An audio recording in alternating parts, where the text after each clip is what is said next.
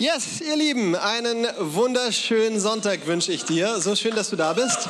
Und ich merke schon, dass die freundliche Minute zu kurz ist. Ne? Wir brauchen zwei freundliche Minuten. Gute Nachricht ist die, du kannst nachher noch so viel freundlich sein, wie du willst. Ja, lass dir Zeit. Hey, ich freue mich auf äh, diesen Sonntag, auf diese Predigt, die ich euch mitgebracht habe. Ich starte auch gleich los.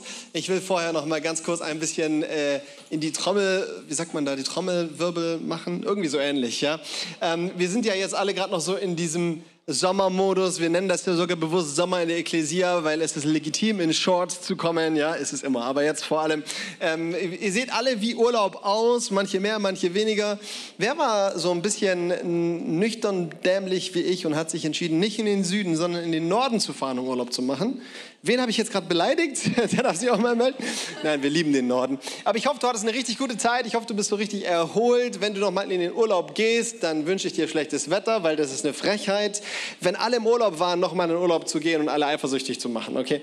Ähm, aber jetzt so langsam kommen wir dann auch wieder in den, in den Alltag rein. Wir starten wieder durch und deswegen will ich dich einfach noch mal von ganzem Herzen einladen, am 30. August bei der Family Night mit dabei zu sein. Wir treffen uns hier. Alle Standorte kommen zusammen zusammen und es gibt immer bei der Family Night gute News zu verkünden. Es gibt immer einen Einblick, einen Rückblick, einen Ausblick. Wir versuchen euch echt so mit allem zu füttern, was man braucht, um irgendwie in der Ecclesia Family am Start zu sein.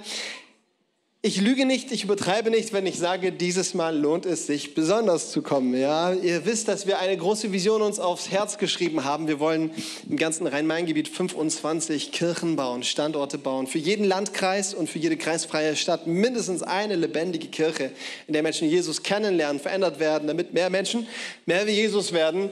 Und ich glaube, wenn ich das so anteasere und jetzt sage, es gibt gute News, ist es genug, oder? Komm unbedingt am 30. August zur Family Family Night. Ich freue mich darauf.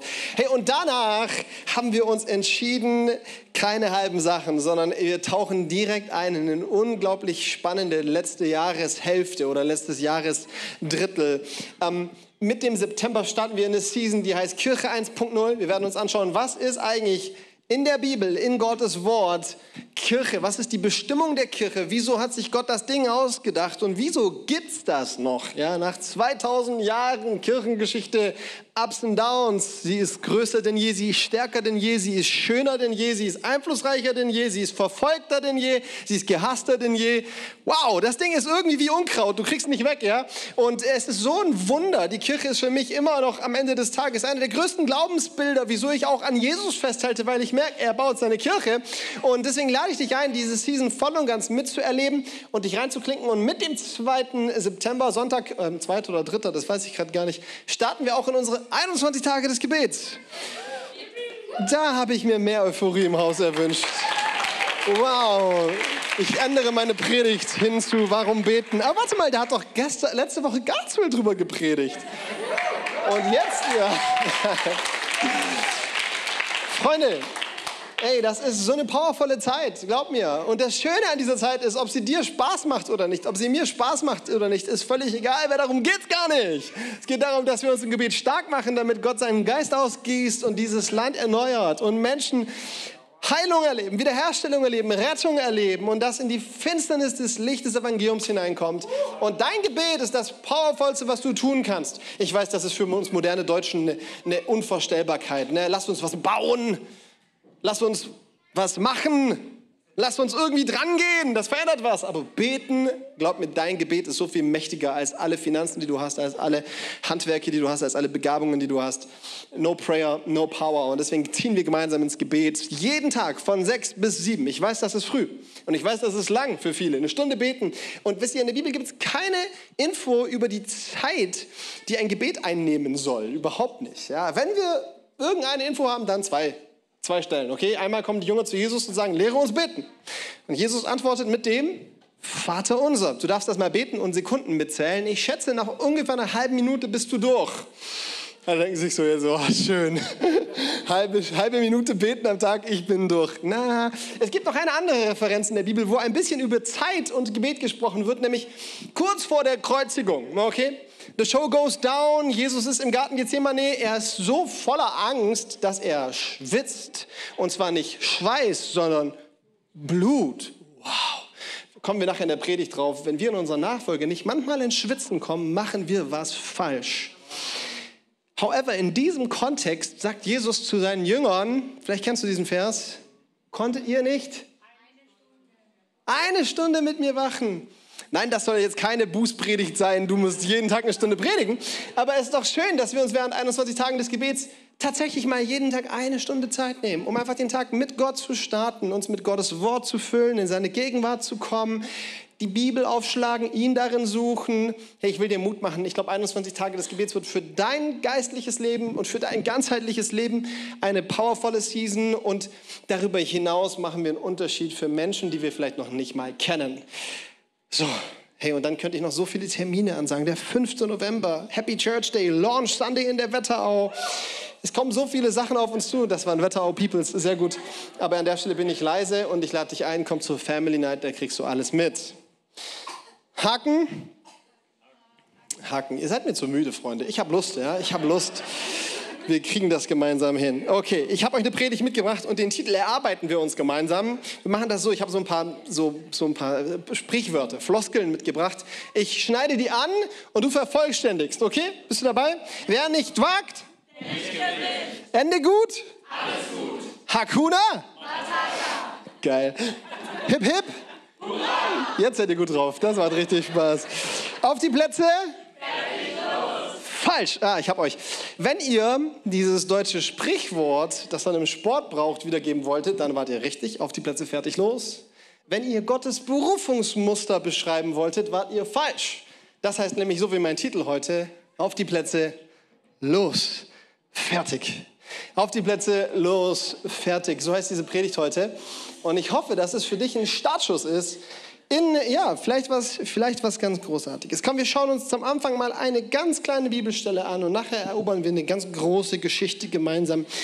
Jesaja 6, Vers 8, da lesen wir von der Berufung eines alttestamentlichen Propheten. Und zwar nicht so irgendeines Propheten, sondern des Propheten, der nachher von Jesus am meisten zitiert werden wird. Jesus zitiert aus keinem Buch häufiger als aus dem Jesaja-Buch. Manche Theologen sprechen vom Jesaja-Buch im Alten Testament vom fünften Evangelium. Wieso? Weil neben den vier Evangelien, Markus, Matthäus, Lukas, Johannes, im Jesaja unglaublich viel gute Nachricht, Perspektive auf was kommen wird, stecken wird. So, Gott beruft diesen Propheten. Er ruft ihn in seinen Dienst hinein. Und diesen einen Vers lesen wir gemeinsam. Da heißt, ich hörte die Stimme des Herrn, wie er sprach, wen soll ich senden? Ich glaube, diese Frage steht heute noch im Raum. Ich glaube, ich glaube, die Augen Gottes durchstreifen die Welt, diesen Raum. Und sie fragen, wen soll ich senden? Wer will unser Bote sein? Und jetzt kommt Jesaja und ich feiere diesen Dude. Ich aber sprach, lese mit mir gemeinsam, hier bin ich, sende mich. Wow, ich finde Jesaja unglaublich cool. Das ganze Ding, du musst das mal lesen, ja, das ist eine unglaublich gewaltige Szene ist. Der Thronsaal Gottes ist eine Vision, die Jesaja sieht und er, er, er, hört die Stimme Gottes und er sieht Gott und ist von der Herrlichkeit Gottes wortwörtlich geflasht und seine Reaktion ist, ich glaube, ich muss sterben. Ja, er ist so ge, gepackt von der Heiligkeit Gottes, dass er denkt, er muss sterben und dann kommt ein Engel und berührt seine Zunge mit einer heißen Kohle. Wow, das ist richtig Science Fiction, ja, das ist richtig Wahnsinn. Aber dann kommt Nail down, kommt, kommt dieser Aufruf Gottes, wen soll ich senden? Und Jesaja steht in den Startlöchern und er sagt, hier bin ich, sende mich, hier bin ich, sende mich. Ich weiß noch, als ich als Teenie einmal so eine Predigt über diese Stelle gehört habe und ich danach in der Lobpreiszeit mich dahingestellt habe an, an meinen Stuhl und, und ich habe da als Teenie meine Hände in den Himmel gerückt und ich habe von ganzem Herzen gebetet, Jesus, hier bin ich, sende mich. Hätte ich damals gewusst, was ich da tue. Nein, es war wirklich, ich, ich sag was, dieses Gebet hat so viel Power, wenn du im Herzen ehrlich zu Gott kommst und sagst, Jesus, sende mich. Du hast ja keine Ahnung, wie verzweifelt, wie, wie, wie, voller Hingabe der Himmel auf diese Herzen wartet, die sich ihm zur Verfügung stellen und sagen, yes, here we go. Ich weiß noch, wie ich damals gebetet habe und gesagt, Jesus, lass mich dein Evangelium auf der ganzen Welt predigen. In Afrika, in Asien, in Südamerika, in Deutschland, überall. Mensch, heute predige ich tatsächlich auf der ganzen Welt und ich denke immer, Jesus, darf ich einfach zu Hause bleiben bei meiner Familie? Ja, kann ich einfach. Ich will dir sagen, wenn du dich Gott zur Verfügung stellst, Gott packt deine Bereitschaft beim Schopf und will sie nutzen, um, um seine Herrlichkeit zu offenbaren, um das Evangelium, das Königreich zu bauen.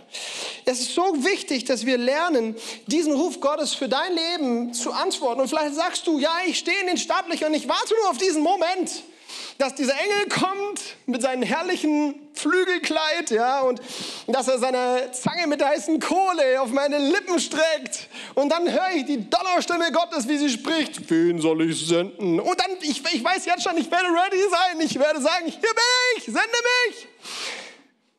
Ich habe gute Nachrichten für dich. Der Moment ist längst da. Längst da. Vielleicht hast du den Engel nicht gesehen, ich auch nicht. Aber Gott hat geredet mit der gewaltigsten Stimme, die er jemals ins All gepustet hat. Im Hebräerbrief heißt es, zumal hat Gott geredet durch Propheten und Könige. Nun, zuletzt hat er gesprochen durch seinen Sohn. Jesus ist das Reden Gottes für dich und für mich. Und weißt du, was Jesus sagt? Matthäus 16, Markus 16. Geht hin in alle Welt und predigt das Evangelium aller Schöpfung. Falsche Antwort. Die richtige Antwort ist, hier bin ich, sende mich. Oder? Hey, ist so wichtig, dass wir das realisieren. Deine Sendung ist bereits geschehen. Wenn du darauf wartest, du wartest umsonst. Also gut, vielleicht konkretisiert er sie tatsächlich nochmal für dein Leben. Das mag schon sein. Aber here you go, der Auftrag steht, du darfst losgehen, du darfst dich berufen fühlen. Und ich frage mich, warum so viele in unseren Kirchen so, so zaghaft darin sind, diesen Ruf Gottes Folge zu leisten und, und dieses Abenteuer auch reinzustarten, das Gott für uns bereitet. Leute, ich glaube das von ganzem Herzen. Ich glaube, Manchmal individualisieren wir zu sehr das Thema Berufung und wir denken so, wow, ich muss meine ganz persönliche Berufung entwickeln und wie sieht die aus und welches Outfit brauche ich dafür? Wow, vergesst den Spaß, ja? Es gibt einen Ruf Gottes, nämlich wie im Himmel, so auf Erden. Menschen zu Jüngern machen, das Evangelium predigen, Reich Gottes bauen. Das ist der Ruf, Punkt. Finde deinen Platz darin. Und trotzdem glaube ich von ganzem Herzen, dass Gott ein Abenteuer für dein Leben vorbereitet hat, das trägt deinen Namen. Da steckt deine Identität drin, das hat deinen Footprint, deinen Fingerabdruck, das ist, das ist, da, da arbeitet Gott mit dir. Er will dich gebrauchen, um sein Werk zu tun. Und du darfst Start da sein. Und ich frage mich, warum starten so wenige Menschen in dieses Abenteuer hinein? Ich rede nicht über dich, ne? aber vielleicht über deinen Nebensitzer oder, oder über, weiß nicht. Nick, können wir mal ganz kurz ehrlich sein? Ich will dir nicht auf den Fuß treten, vielleicht schon ein bisschen. Doch, will ich. Ich will dir auf den Fuß treten. Ich glaube, dass vermutlich nicht mal die Hälfte, wahrscheinlich leider nicht mal die Hälfte der Menschen auch in unserer großartigen Kirche. Ich liebe sie ja von ganzem Herzen, die Ecclesia Family. Wow, habe ich euch vermisst, ja? Ich liebe diese Kirche, aber vermutlich nicht mal die Hälfte von uns ist dabei, diesen Auftrag zu leben, den Gott für dein Leben hat. So viele von uns, sorry for saying, sind so Platzhocker kommen hier sonntags morgens her, machen mit unserem hübschen Popo so einen Platz warm. Während der Worship-Zeit können wir schon unsere Hände heben, das haben wir gelernt so ein bisschen. Ne? Und dann, dann, wow, vielleicht kriegst du sogar ein bisschen Sprachengebet raus. Gott segne dich dafür, herrlich, mach's weiter, mach's mehr. Aber, aber so, dass wir wirklich reinstarten in diesen Ruf, den Gott für uns hat, dass wir wirklich uns senden lassen hey, da sind dann doch irgendwie so viele so zaghaft. Und ich frage mich ein bisschen, warum. Was ich merke, ist, dass ganz viele Menschen am Ende des Tages so zaghaft sind, weil eine Aussage über im Leben steht, nämlich, ich bin noch nicht bereit. Ich bin noch nicht ready. Da sind Sachen, die sind noch irgendwo im Raum, die halten mich davon ab, durchzustarten. Das sind Leute, die sagen, ich bin noch nicht bereit, mich taufen zu lassen. Ich weiß schon, Taufe ist richtig. Ich weiß schon, ich will das tun, ich soll das tun. Aber ich bin noch nicht bereit. Ich bin noch nicht bereit, eine Kleingruppe zu leiten. Wow, da sitzen Menschen, die hören gerade hier jetzt Kleingruppenleitertraining nachher, ich könnte da hingehen. Ja, eigentlich schon. Aber da hält sie was zurück. Irgendwie fühlen wir uns doch noch nicht bereit dazu. Ich bin noch nicht bereit, Gott mit meinen Finanzen zu vertrauen. Ich meine, ja, ich will schon irgendwie ihm nachfolgen und so weiter, aber meinen die das ernst? Wenn die sagen, dass, so, dass, dass, dass ganz viele hier 10% und mehr ihres gesamten Finanzvolumens ins Reich Gottes geben, 10%, wenn die wüssten, wie viel Geld ich verdiene. Glory to God, ja. Hey, die sind, ich, ich bin noch nicht bereit, diesen Schritt zu gehen. Ich bin noch nicht bereit, nach vorne zu gehen und für mich beten zu lassen nach dem Gottesdienst. Ich bin noch nicht bereit, einen Missionseinsatz zu starten. Ich bin noch nicht bereit, meinen Freunden von Jesus zu erzählen, meinen Nachbarn zu erklären, dass ich irgendwie auch gläubig bin. Ja? Wir sind noch nicht bereit dazu. Und was ich merke ist, wir wünschen uns so sehr, dass wir dieses christliche Leben mit all den Benefits und Blessings und schönen Dingen, die es bringt, in unseren Alltag integrieren können und diese Komfortzone auch ein Stück weit genießen können. Und weißt du, ich bin ja so froh für all das, was in meinem Glaubensleben in meiner Comfortzone stattfindet. Ich liebe das. Also den Teil meiner Jesus-Nachfolge, wo ich mich am Morgen in meinen Sessel schick, äh, sitze, bevor ich Kinder hatte, ähm, und, und meine AirPods ins Ohr getan habe und mir irgendwie meine Worship-Mucke reingeschmissen habe, meinen Kaffee auf den Tisch gestellt habe, richtig schön hingedreht mit dem Henkel nach rechts und dann meine Bibel aufgeschlagen habe. Und bevor ich dann gelesen habe, erst noch ein Foto machen, damit ich es nachher auf Instagram posten kann. Weißt du, was ich meine? Ja, genau. Diesen Comfort Zone-Teil meiner Jesus-Nachfolge, den liebe ich. Aber eins weiß ich: the real deal dieses, dieses Konfrontation, Kingdom Clash, das Reich Gottes trifft auf das Reich der Finsternis und bringt Licht hinein. Das passiert nicht in der Komfortzone, das passiert in der Komm-raus-Zone. Das passiert da, wo wir sagen, okay, ich, vielleicht bin ich noch nicht ready, aber ich mache jetzt mal diesen Step, ich gehe einfach mal diesen Weg, auch wenn ich mich nicht bereit fühle, aus meiner Komfortzone rein. Vielleicht schwitze ich dabei. Jetzt sind wir da, wo wir vorhin waren. Wenn du nie in deiner Nachfolge schwitzt, machst du was falsch. Und wir fangen an, im Glauben zu gehen und erleben, dass plötzlich sich Fenster aufmachen, wo wir nicht eine Antwort zücken, wo wir nicht eine Lösung haben, wo wir äh, hier so stehen und Gott muss rein. Gott muss rein. Und das Schöne ist, plötzlich kommt Gott rein. Plötzlich passieren die Dinge, auf die du und ich so lange warten. Plötzlich lesen wir Dinge aus der Apostelgeschichte und merken, wow, das ist nicht nur Vergangenheit, sondern das ist ja heute noch möglich. Jesus baut heute noch seine Kirche, er heilt heute noch Kranke, er befreit heute noch Gefangene, er rettet immer noch Verlorene, er schenkt immer noch Hoffnung. Diese Dinge, meine, meine Erfahrung ist, sie passen nicht da, wo ich, sie passieren nicht da, wo ich in meiner Komfortzone lebe, sondern wo ich in meiner Komm-raus-Zone lebe. Weißt du, wenn ich in meinem Leben immer nach dem Motto gelebt hätte, ich starte erst dann, wenn ich bereit dafür bin. Hätte ich niemals schwimmen gelernt. Klingt jetzt vielleicht ein bisschen profan, oder? Ja, aber um schwimmen zu lernen, musst du ins Wasser gehen, obwohl du noch nicht schwimmen kannst, oder? Weißt du, ich hätte, ich hätte, niemals, ähm, ich hätte niemals geheiratet wahrscheinlich. Wahrscheinlich immer zu viel kalte Füße davor gehabt. Okay, ein, einmal für immer so, wow, was soll ich das machen? Ja, ich hätte niemals Kinder bekommen. So die wertvollsten Stories meines Lebens, die hätte ich niemals erlebt, wenn ich immer darauf gewartet hätte, dass ich ready bin. Ich hätte niemals die Ecclesia Frankfurt gegründet. Hätte, wir, wir, hätten niemals Gießen gegründet, wir hätten niemals Wetterau gegründet, wir würden niemals, nein, nein, nein, kommt zur Family Night, ja, kommt zur Family. Wir würden niemals diese Schritte gehen, wenn wir sie erst gehen, wenn wir ready sind, wenn wir sie erst gehen, wenn wir Bock drauf haben, wenn wir, wenn wir irgendwie merken, so jetzt ist ein safe place, jetzt können wir das Ding starten. Das ist unser Muster. Wir wünschen uns, schau mal, ich habe euch das versucht mal so ganz plump aufzuschreiben. Unser Muster und Gottes Muster. Ich habe euch eine Folie dafür mitgebracht, die dürft ihr mal an die Wand werfen, wie das Ganze aussehen kann. Unser Muster, unser Wunschmuster ist Berufung, Befähigung, Bereitschaft. Okay, so soll das eigentlich funktionieren. Am besten wie bei Jesaja, vollmächtig. Nachher reden wir noch über Mose. Das wäre auch cool, so eine brennende Buschberufung, oder? Äh, und, und ja, genau, Herrn Mark.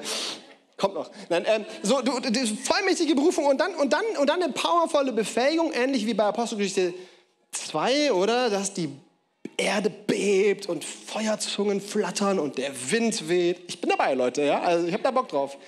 Und dann kommt auch Bereitschaft rein, oder? Also dann sagen wir auch, okay, here we go. Das ist nicht Gottes Muster.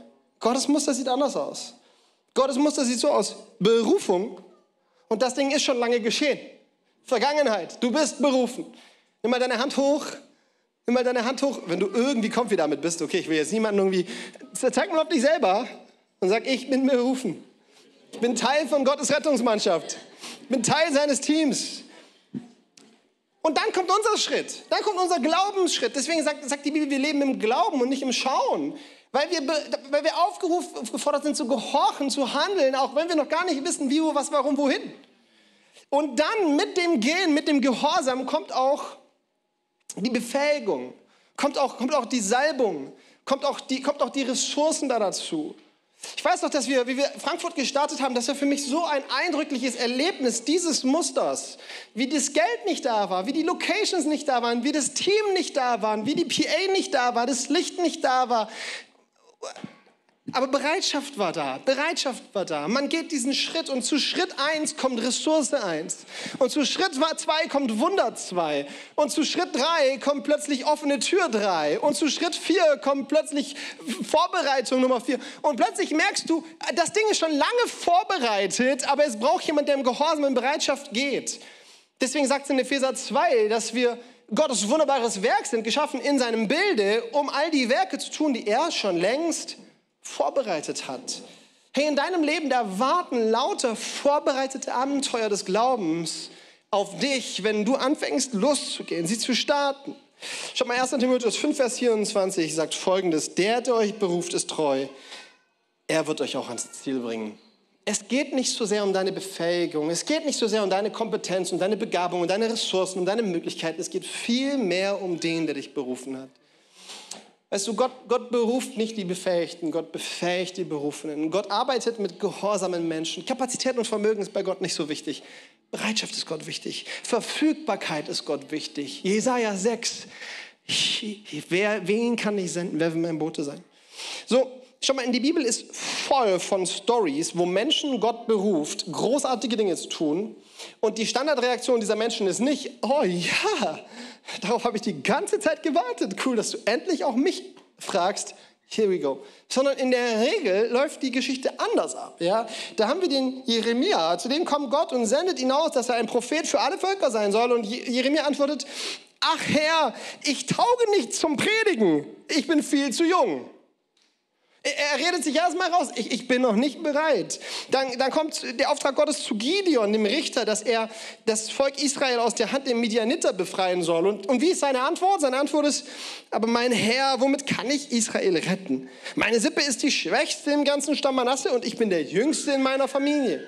Also wieder ein, ich, ich bin nicht ready. Du brauchst jemand anderen. Ich könnte euch viele mehr geben. Wir schauen uns jetzt für die letzten Minuten noch die Story von Mose an. Wie Mose gewaltig berufen wird. Das ist im Alten Testament vielleicht die größte Berufungsgeschichte, weil sie auch so viele Synonyme oder Bilder alttestamentlich prophetisch auf das Neue Testament, auf das Wirken Jesu malt. Mose hat folgendes Setting, ich mache es ganz kurz. Das Volk Israel ist gefangen in Ägypten. Okay, Ägypten ist das Weltreich der damaligen Zeit. Der Pharao ist der mächtigste Mensch auf diesem Planeten. Das Volk Israel leidet dort unter Sklaverei und Mose ist im Exil unterwegs. Wie er da hingekommen ist, long story, schauen wir jetzt nicht an. Aber Mose ist eigentlich Hebräer, im Exil in Midian und dort ist er ein Schafhirte. Er ist gerade irgendwo unterwegs bei seinen Schafen, als er plötzlich dort in der Steppe einen Dornbusch sieht. Dieser Dornbusch ist komisch, er brennt. Dieser Dornbusch ist noch komischer, er brennt nicht nur, er brennt und verbrennt nicht. Irgendwann mal sagt sich Mose, komisch ich schaue mir das mal an. Hoffnung für alle übersetzt das wirklich so, ne? also das ist legitim. So, er geht dann dahin, er schaut diesen brennenden Dornbusch an und plötzlich ist er nah genug dran, Gott sieht, Mose kommt und Gott spricht zu ihm und Gott beruft ihn. Und wir machen jetzt nicht, wir schauen jetzt, oh, das sind über zwei Kapitel, ja, 2. Mose 3 und 2. Mose 4. Lese es dir gerne zu Hause durch. Wir schauen mal einfach nur im Zoom-In vier, fünf Bibelstellen an, fünf, fünf Antworten Mose auf den Ruf Gottes und wir werten die ein bisschen, wir beleuchten die ein bisschen. Und jede Antwort Mose ist ein Nein, ich bin noch nicht bereit. Und da merkst du auch manchmal, wie hartnäckig Gott ist. Ne? Gott spricht ihn an, er ruft ihn zu einem unglaublich großen Werk, das Volk Israel aus der Klauen des mächtigsten Menschen der Welt zu retten. Und Mose sagt fünfmal, nicht mit mir. Und wir schauen uns mal an, so, so, so, ich habe das geklustert in vier Motivationen oder vier Gründe, warum Mose nicht sich bereit erklärt, dem Ruf Gottes zu folgen. Und vielleicht merkst du ja den einen davon auch in deinem Leben. Der erste ist Minderwertigkeit. 2. Mose 3, Vers 11. Da antwortet Gott, da antwortet Mose auf Gottes Ruf. Wer bin ich, dass ich zum Pharao gehen und die Söhne Israel aus Ägypten herausfordern soll? Wer bin ich, Gott, hast du dir das gut überlegt? Weißt du eigentlich, wer ich bin? Hast du eigentlich, mein, mein, mein, hast du eigentlich meinen Abschluss auf der Realschule gesehen? ähm, hast, du eigentlich, hast, du eigentlich, äh, äh, hast du eigentlich gesehen, wie ich auf dem Fußballplatz rumeier? Wer bin, hast du eigentlich mein, meine Karriere gesehen? Hast du eigentlich gesehen, wie ich als, hast du eigentlich, wer bin ich?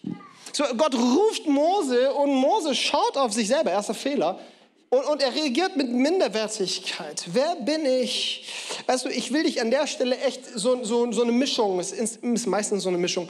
Einerseits sensibel in den Arm nehmen, dich streicheln und dir sagen, hey, du bist berufen. Und gleichzeitig will ich dir einen Arschtritt geben und sagen, stell dich nicht so an. Es geht nicht so sehr um dich. Wenn Gott dich ruft, er ist so viel klüger wie du, das haben wir erkannt, ne? dann, dann folg doch einfach mal, er weiß schon, warum er was tut. Wer bin ich? Ich will dir sagen, hätte Gott dich anders gewollt, hätte er dich anders gemacht. Er, du bist, wie du bist, weil Gott einen Plan mit deinem Leben hat, der ist für dich geschneidert und den kannst du leben. Und da braucht er nicht Garzwell für, da braucht er nicht Benny für, da braucht er nicht Denise für, sondern braucht er für deinen Namen ein. Braucht er dich für. Die zweite Reaktion, ich nenne die mal Versagensangst. Die Angst davor, was ist, wenn es nicht klappt, mit der begegnet Mose gleich zweimal Gott. In 2. Mose 3,13 sagt er, wenn ich zu den Israeliten gehe und ihnen sage, der Gott euer Vorfahren hat mich zu euch gesandt, und sie mich dann fragen, wie heißt er denn? Was soll ich ihnen dann antworten? Also Mose fühlt sich nicht vorbereitet. Mose denkt sich, ich müsste erst noch mal Theologie studieren und wissen, wie Gott überhaupt heißt. Ich habe noch nicht alle Antworten am Start. Ich habe noch nicht alle Infos, die ich brauche. Ich habe noch nicht genügend Insights. Er, er, hat Angst davor, das Ganze scheitert daran, dass er nicht weiß, was er zu sagen hat. Nächste Stelle ist dann im nächsten Kapitel, Kapitel 4, Vers 1. Da sagt Mose folgendes. Aber sie werden mir nicht glauben und nicht auf mich hören. Ist auch interessant, dass Mose das gleich von Anfang an weiß, oder? Er weiß genau, wie das Ding ausgehen wird. Er stellt sich so vor, okay, jetzt laufe ich, oder keine Ahnung, ob er da geritten ist, durch die Wüste nach Ägypten, komm da an, sagt dann, hi Mose, hier, Gott sei mich, let's go, die werden alle sagen, nö. Also mache ich das gar nicht. Also er weiß von Anfang an, es wird nichts werden. Sie werden mir nicht glauben und nichts auf mich hören. Sie werden einwenden, der Herr ist dir gar nicht erschienen. Die Angst zu versagen. Wenn dich, wenn dich, wenn dich diese Angst zu versagen davon abhält, in Gottes Ruf hineinzustarten, habe ich eine schlechte Nachricht an dieser, an dieser Möglichkeit, an diesem Perspektive, wird sich nie was ändern. Es steht, immer, es steht immer auf dem Spiel, ob das Ding vielleicht gut geht oder vielleicht nicht und es liegt nicht an dir, weißt du? Es, deine Begabung kann gar, nicht klein, kann gar nicht so klein sein, dass es sicher schief geht, weil Gott steckt dahinter. Und deine Begabung kann gar nicht so groß sein, dass es sicher gelingt, weil Gott muss dahinter stecken. Sonst wird sein Königreich nicht gebaut. Es bleibt immer so eine offene Kiste, aber das ist das Spannende am Abenteuer mit Gott, dass es immer Vertrauen ist. Das ist immer ein Vertrauen und ein auf Gott schauen, es weg von sich selber schauen und in dieser Abhängigkeit zu bleiben. Ich weiß nicht, ob es aufgeht. Ich habe das noch nie anders erlebt. Ich habe noch nie erlebt, dass ich einem Ruf Gottes auf meinem Leben gefolgt bin und vorher wusste, wie es ausgeht. Es ist einfach ein Vertrauensschritt. Ich möchte dir Mut machen, lass dich von Versagensangst nicht leiten. Der, der, der dritte Punkt ist Stolz. Und das ist jetzt vielleicht ein bisschen um die Ecke gedacht, aber am Ende trifft es, glaube ich, den Punkt den Nagel auf den Kopf. 2. Mose 4, Vers 10. Doch Mose erwiderte, ach Herr, ich habe doch noch nie gut reden können. Und auch seit du mit mir, deinem Diener, sprichst, ist das nicht besser geworden. Ich bin im Reden viel zu schwerfällig und unbeholfen. Also jetzt schaut Mose auf seine Begabung und er denkt sich, wenn ich da vor den Pharao trete, dann braucht es einen charismatischen Redner, der genau weiß, welche Vokabeln er wo einfügt und kommt zum Ergebnis, bin nicht ich. Wieso habe ich das Ding Stolz genannt? Als erstens finde ich, gut, das ist vielleicht auch ein bisschen persönliches Empfinden, aber ich finde, dass Mose hier ein bisschen stolz antwortet. So, hey, ich bin, ich bin kein guter Redner und by the way, auch dem, seit du mit mir redest, ist das nicht besser geworden, ne, als Zeitinformation so. Also, ey, also vielleicht solltest du mal, Gott, ein bisschen besser mit mir hier unterwegs sein, damit ich auch besser reden kann, oder? Also, das musst du nicht so raushören. Wieso ich das trotzdem Stolz nenne, ist, weil das Pattern von Stolz, das Muster von Stolz immer das gleiche ist. Stolz schaut immer auf sich selbst. Stolz schaut immer auf sich selbst und nimmt sich selbst wahnsinnig wichtig. Und Demut schaut nicht auf sich selbst, sondern ist bereit, in eine Rolle zu schlüpfen, die ihm gegeben wird, egal ob es dir passt oder nicht. Und, und was Mose hier macht, ist, er, er macht das ganze Ding so abhängig von sich selber. Er schaut auf sich und seine Begabung, nimmt sich damit unglaublich wichtig, als wenn Gott abhängig wäre von seiner Redebegabung. Und weißt du, wenn du beim Stolz auf dich selber schaust, steht am Ende des Tages, das liebe ich jetzt an der deutschen Schriftart, stolz, schau es dir mal an, in der Mitte dieses Wortes steckt diese, ist ein O, ich weiß, aber es sieht auch aus wie eine Null, oder? Steckt diese Null. Mitten im Herzen von Stolz steckt Zero, steckt Null. Wenn du auf dich selber schaust, dann kommst du immer am Ende bei dem Punkt raus von, okay, ist nicht genug. Wenn du an deine Erlösung denkst und du denkst dir, ja, ich bin der Beste, ich lebe so heilig, ich bete jeden Tag eine Stunde und ich spende viel mehr als meinen Zehnten und ich bin so aktiv hier und dort und ich liebe meinen Nächsten wie mich selbst. Und du schaust auf dich selbst in deiner Erlösung, dann wirst du bald diese riesige Null klaffen sehen in deinem Leben. Und wenn du lernst wegzuschauen auf Gott, zu sagen, es ist seine Gerechtigkeit, die mir zuteil wurde durch Glauben, und demütig nehme ich das an für mein Leben, dann steht da nicht eine Null, sondern steht da ein Kreuz drin. Das spricht Heilung und Rettung in dein Leben rein. Mose macht das Ganze abhängig von sich selber und reagiert stolz. Und last but not least, und das ist vielleicht der größte Gegner in unserer Komfortzone in Deutschland, Bequemlichkeit. Bequemlichkeit. Mose 4, Vers 13. Aber Mose bat, Herr, bitte schick doch einfach jemand anderen. Komm. Ich habe jetzt viermal versucht, dir die Idee auszutreiben. Jetzt machen wir es mal, na, mal deutlich kein Bock. Ich bin hier in Midian, ich habe meine Herde, ich habe meine Frau, ich habe meinen Schwiegervater, der ist cool drauf, ist alles fein hier. Ich habe meinen Hirtenstock, reicht mir, bequem, bald ist Rente da, alles gut. Ich will nicht mehr, such dir jemand anderen. Bequemlichkeit, ich glaube, Leute, in Deutschland, die deutsche Christenheit ist gefressen von Bequemlichkeit. Unsere ganze Theologie ist so bequem, ist so Komfort, ist so Puh, ich mich, meine mir, Jesus segne uns vier. Ist so, ist so auf ich, auf uns, auf unser gemütliches Leben bezogen. Und dann programmieren wir über unser Leben, der Herr ist mein Hirte, Gutes und Barmherzigkeit wird mir folgen mein Leben lang. Amen, preach it, brother. Aber gleichzeitig gibt es andere Bibelstellen. Da heißt es auch, wer Gott gefällig leben will, der muss Verfolgung erleben. Da heißt es auch, Jesus sendet uns wie Schafe unter die Wölfe. Good luck. Weißt du, wir dürfen da nicht einseitig werden. Wir dürfen nicht in diese Comfy-Zone abrutschen, wo wir so bequem werden, dass wir verpassen, dem Auftrag Gottes für unser Leben Folge zu leisten. Und nicht damit es Hauptsache ungemütlich wird, sondern damit es kraftvoll wird. Nicht damit es Hauptsache unbequem wird, sondern damit Rettung in das Land kommt. Hey, weißt du, wenn, wenn, wenn Jesus mit, mit einem Bunch von zwölf Leuten damals, von denen einer ihn verraten hat, es geschafft hat, das Evangelium so vollmächtig auf die ganze Welt zu jagen. Was würde er machen mit, wie viele sind wir hier heute? Menschen, die sagen, hier bin ich. Ich, ich mache nicht Komfort, ich mache komm raus, ich lass mich rufen. Ich weiß nicht, ob einer dieser vier Punkte zu dir gesprochen hat, aber wir machen den Sack zu mit, mit, mit, mit, mit Gottes Reaktion auf Moses Reaktion. Okay? Wie reagiert Mose, wie reagiert Gott auf Moses? Ich bin nicht bereit. Äh, basically antwortet Gott mit einer Frage und mit einer Antwort. Eine Frage, eine Antwort. Wir schauen uns erstmal die Frage an. Die Frage finden wir in Kapitel 4, Vers 2. Da fragte der Herr ihn, was hast du da in deiner Hand? So eine gute Frage. Ich glaube, die stellt Gott heute dir. Sag mal, was hast du eigentlich in deiner Hand?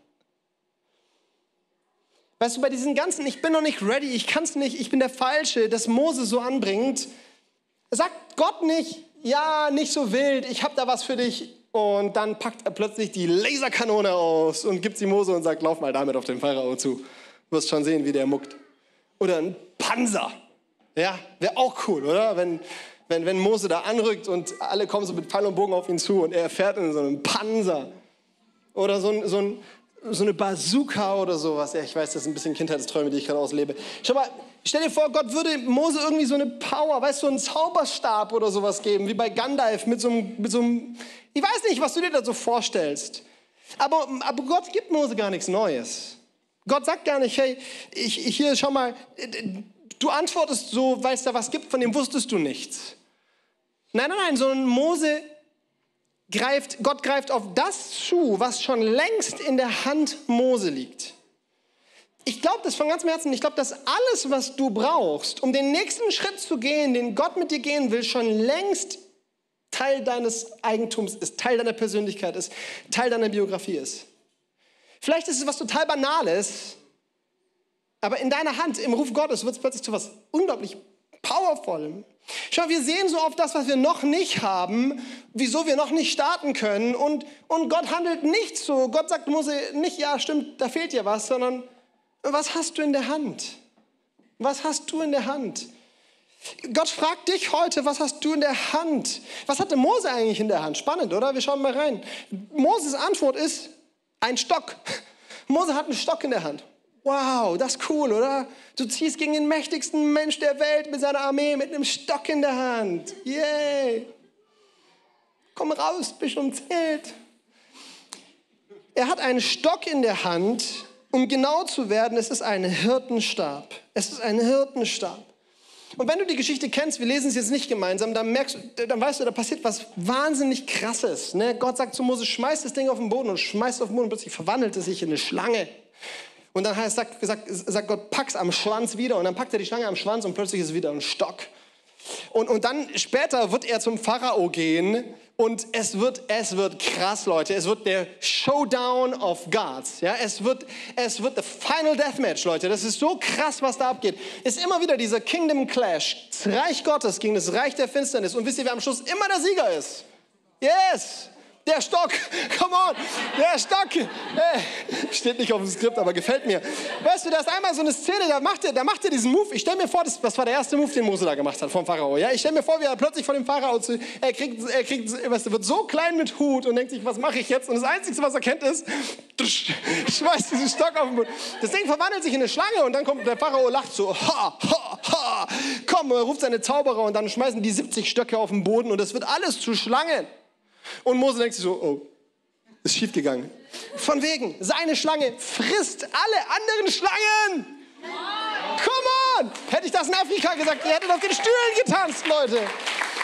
Dieser Stock verwandelt sich, dieser ganz gewöhnliche Stock in der Hand eines Menschen, der bereit ist, Gottes Ruf zu folgen, verwandelt sich in eine total außergewöhnliche Superpower-Waffe, um das Reich Gottes dorthin zu bringen, wo es hin soll.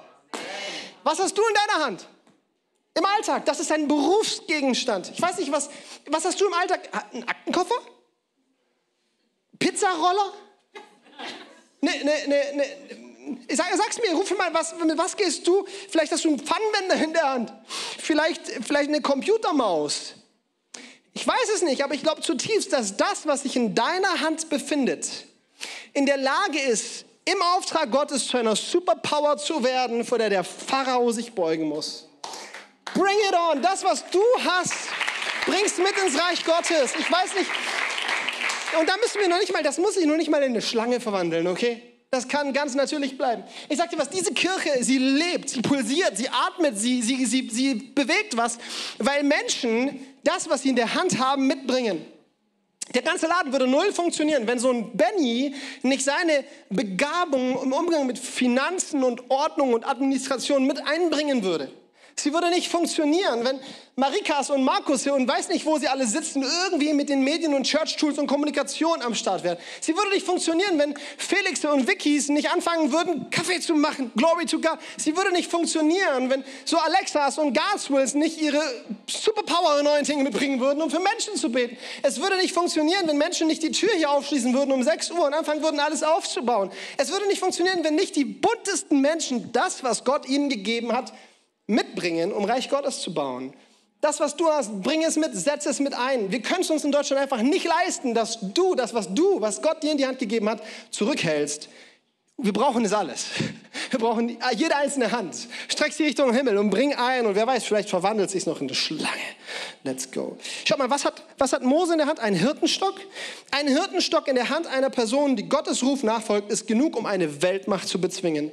Was hat David in der Hand? Eine Steinschleuder. Eine Steinschleuder in der Hand einer Person, die Gottes Ruf nachfolgt, ist genug, um mächtige Riesen zum Fall zu bringen. Was hat der kleine Junge in der Hand, der zu Jesus kommt, als Jesus zu den Tausenden predigt? Fünf Brote und zwei Fische. Fünf Brote und zwei Fische in der Hand einer Person, die Gottes Ruf nachfolgt, sind genug, um tausende Menschen satt zu machen. Was hat Jesus in der Hand, als er am Kreuz hing? Zwei Nägel. Zwei Nägel in der Hand einer Person, die Gottes Ruf nachfolgt, ist genug, um einer ganzen Welt Erlösung zu schenken. Ich weiß nicht, was du in deiner Hand hältst, aber es ist unglaublich powerful, wenn du dem Ruf Gottes folgst und sagst, nutze es zu deiner Ehre. Das ist die Frage, mit der Gott auf Mose antwortet. Was hast du in der Hand? Jetzt die Antwort. 2. Mose 3, Vers 12. Mose bringt Minderwertigkeit mit. Mose bringt Angst mit, Mose bringt Stolz mit, Mose bringt Bequemlichkeit mit, er bringt all diese Dinge mit. Und was ist Gottes Antwort? Ich werde bei dir sein. That's it. Ich werde bei dir sein. Hey, jeden Gottesdienst, den wir hier starten, haben wir diesen Gebetshuddle davor. Und wir rücken ein Statement in den Mittelpunkt dieses Gebetskreises, nämlich Gottes Gegenwart, sag's mit mir, ist unser größter Schatz. Weil wir wissen, solange Gott dabei ist, solange Gott drinnen steckt, ja, solange Gott seine Kirche baut, It's done. Wenn Jesus mit dabei ist, dann ist völlig egal, was du mitbringst. Er ist mit dabei. Und weißt du, das Schöne ist, dieses, diese Zusage, die kriegt nicht nur Mose, sondern was haben wir uns vorhin angeschaut? Wie Jeremia von Gott berufen wird. Und Jeremia sagt, hey, nein, nicht ich, ich kann nicht predigen, ich bin zu jung. Was antwortet Gott hier zu Jeremia? Fürchte dich nicht vor ihnen, denn ich bin bei dir.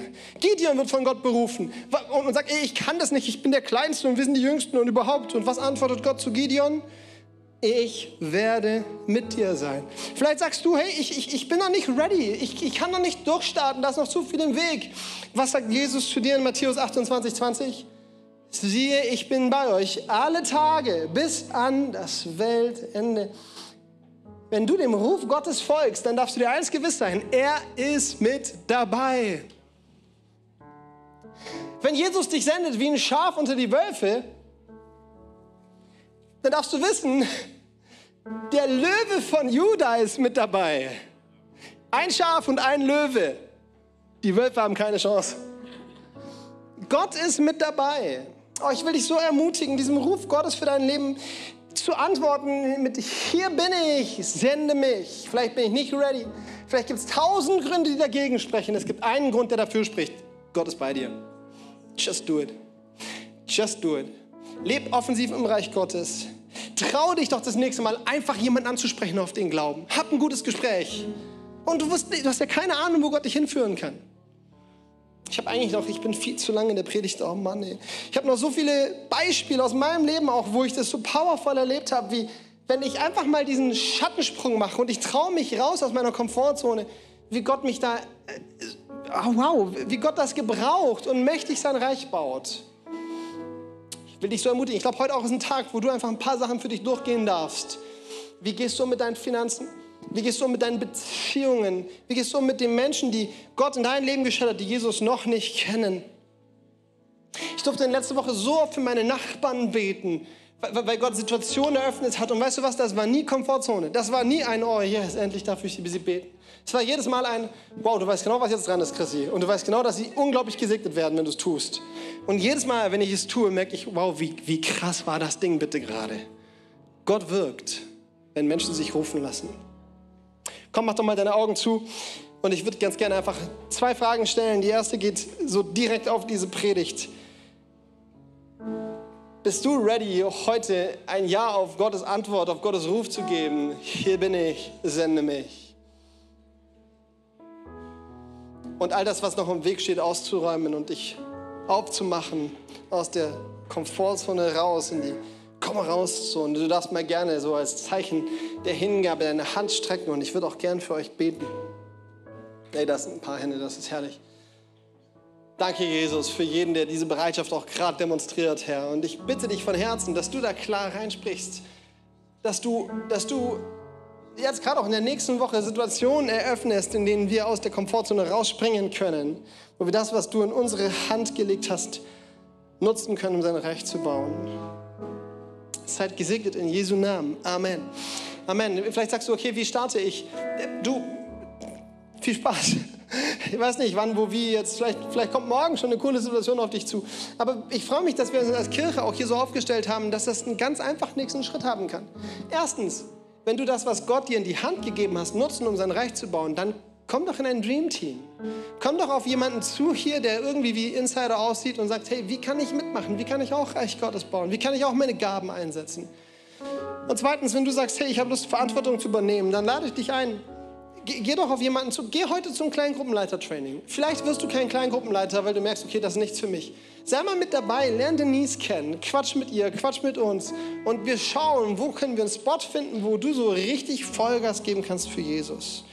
Und last but not least, die Augen sind schon geschlossen, herrlich, frage ich, ist hier jemand im Raum, der sagt, hey, ich, ich spüre, wie Gott mich ruft, aber ich bin noch gar nicht mit ihm unterwegs. Ich habe noch gar nicht mein Leben Jesus gegeben. Ich weiß noch gar nicht, was es heißt, leidenschaftlich, authentisch Christ zu sein, ihm zu vertrauen, ihm nachzufolgen. Weißt du, du darfst heute eine Entscheidung treffen, Christ zu werden. Und Christ zu werden bedeutet, Jesus dein Leben anzuvertrauen, zu erkennen, dass du schuldig bist vor Gott, dass er sein Leben am Kreuz gelassen hat, damit du Gerechtigkeit erleben darfst, Gnade erleben darfst, Vergebung erleben darfst, Heilung erleben darfst, Wiederherstellung erleben darfst und dass du ihm als dem Herrn und Retter deines Lebens nachfolgst. Und wenn du sagst, hey, die Entscheidung habe ich noch nie getroffen oder vielleicht hast du sie mal getroffen, aber das ist so lang her und du hast diese Entscheidung auch schon längst vergessen und du hast Gott den Rücken zugedreht und du merkst, wie er dich neu ruft, dann darfst du heute neu diese Entscheidung treffen, ein Kind Gottes zu werden.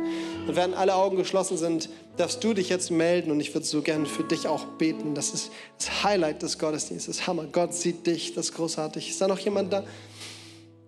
Im Livestream, ich kann dich nicht sehen, aber du kannst dich jetzt auch melden und wir beten auch für dich mit. Cool. Hey, für all diejenigen, die ihre Hände gehoben haben, ähm, wir machen das jetzt so, wir beten ein Gebet, ich spreche das laut vor, Satz für Satz und du und die, alle anderen, die hier mit dabei sind und das tun wollen, dich unterstützen, werden einfach laut mitbeten und wir werden ja, dich bei diesem Schritt begleiten. Komm, wir beten gemeinsam. Vater unser im Himmel. Sorry, sorry, sorry, sorry, so geht das nicht los hier. Jesus Christus. Heute treffe ich eine Entscheidung. Ich will dir nachfolgen. Komm in mein Leben. Vergib meine Schuld. Füll mich mit deinem Geist. Ich will dein Kind sein. Ich will dir nachfolgen. Sei mein Retter und sei mein Herr. Jetzt bin ich dein Kind. Und gemeinsam sagen wir, Amen, Amen.